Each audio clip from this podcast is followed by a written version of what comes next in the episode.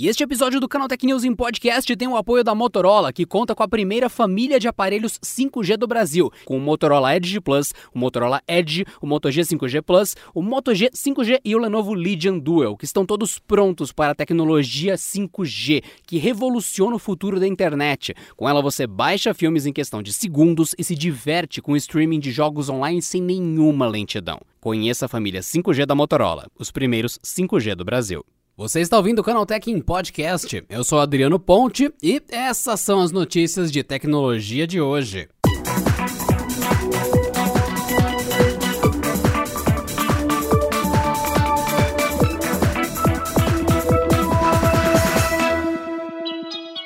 A mais nova líder do mercado chinês de smartphones acaba de oficializar duas novas opções interessantes e acessíveis para o seu público indiano. Estamos falando da Oppo, que lançou nesta segunda-feira o Oppo F19 Pro e o F19 Pro Plus. Os smartphones são aparelhos intermediários que trazem especificações robustas, incluindo tela AMOLED, chipsets MediaTek Android 11, câmeras de 48 megapixels e carregamento rápido de até 50 watts, além de conectividade 5G no modelo mais premium. Oferecidos como sucessores do popular Oppo F17 Pro, os celulares marcam não apenas a estreia de uma variante Plus na família Oppo F, como também a chegada do primeiro modelo da linha a oferecer conectividade 5G. Os Oppo F19 Pro e F19 Pro Plus trazem algumas mudanças marcantes em design quando comparados aos antecessores, ainda que mantenham o clássico formato retangular com bordas arredondadas. Além de reduzir o tamanho do furo no display para abrigar a câmera frontal, os dois dispositivos mudam o formato do módulo de câmeras, oferecendo um visual próximo ao visto em aparelhos de rivais, como Samsung e Huawei. No mais, os novos celulares contam com uma aparência um pouco mais sóbria que o F17 Pro, limitando, por exemplo, as opções de cores para apenas preto e prata,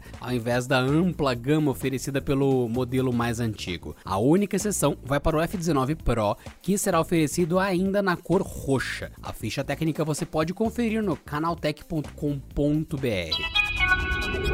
Como prometido, a Xiaomi confirmou o lançamento do Mi 10S, a nova versão da família lançada em 2020. O novo smartphone topo de linha chega já no dia 10 desse mês com visual bastante semelhante ao do Mi 10 Ultra e novidades no sistema sonoro. Segundo teasers publicados pela marca chinesa na rede social chinesa também, a Weibo, o Mi 10S terá um design praticamente idêntico ao do Mi 10 Ultra, com quatro câmeras na traseira organizadas de forma vertical musical, confirmando uma foto real divulgada na mesma rede social nesse último final de semana. Aparentemente, o smartphone manterá também a tampa traseira de vidro. Um dos principais destaques do Mi 10S estaria no sistema de som comandado pela Harman Kardon, presente no atual Mi 11. Em fevereiro desse ano, um informante já havia adiantado que o aparelho traria um alto-falante duplo simétrico, o que ofereceria uma experiência com áudio superior graças ao som estéreo balanceado. O evento acontece nessa nessa quarta-feira, 10 de março, às 3 horas da manhã, no nosso horário de Brasília.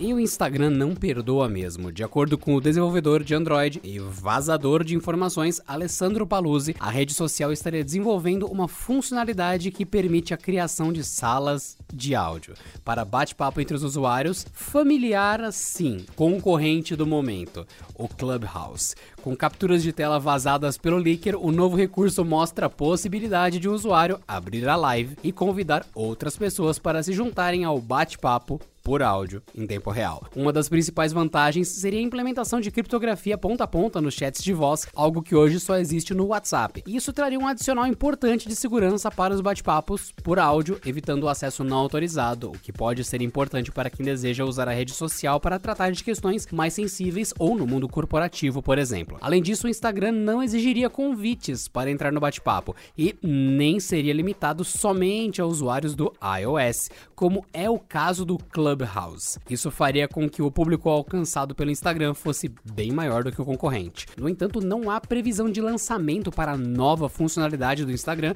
mas mesmo se rolar, será que o Clubhouse estaria com os dias contados?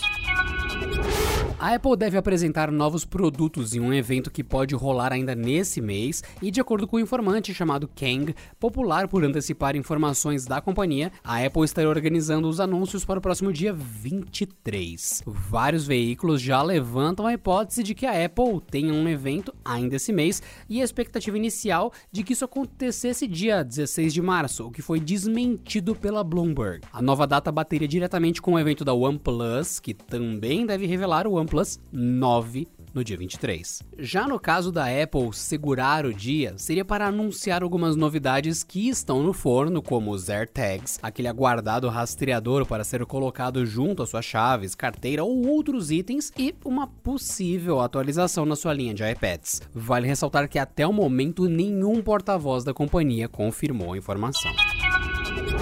O novo filme de Star Trek está em desenvolvimento e já possui uma roteirista definida, Kalinda Vasquez, que escreveu um episódio de Star Trek Discovery e atuou como consultora de produção em outros seis. Já teria sido contratada para assinar o roteiro do novo longa. A informação é do Deadline. Quem cuidará da produção é ninguém menos do que J.J. Abrams, que entra como executivo por meio de sua empresa Bad Robot. A produtora tem créditos em séries como Westworld e Lost, além de já ter trabalhado em filmes como Missão Impossível e e Star Wars A Ascensão Skywalker, além de ter produzido Star Trek em 2009 e Star Trek Beyond em 2016. O filme, no entanto, não possui data para início de filmagens e nem detalhes do elenco. Mesmo Chris Pine e Zachary Quinto, que interpretaram respectivamente o Capitão Kirk e Spock, já teriam demonstrado interesse anteriormente em participar de um quarto filme do reboot.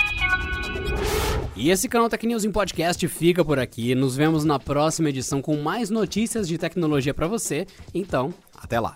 Esse episódio contou com o roteiro de Beatriz Vacari e edição de Samuel Oliveira.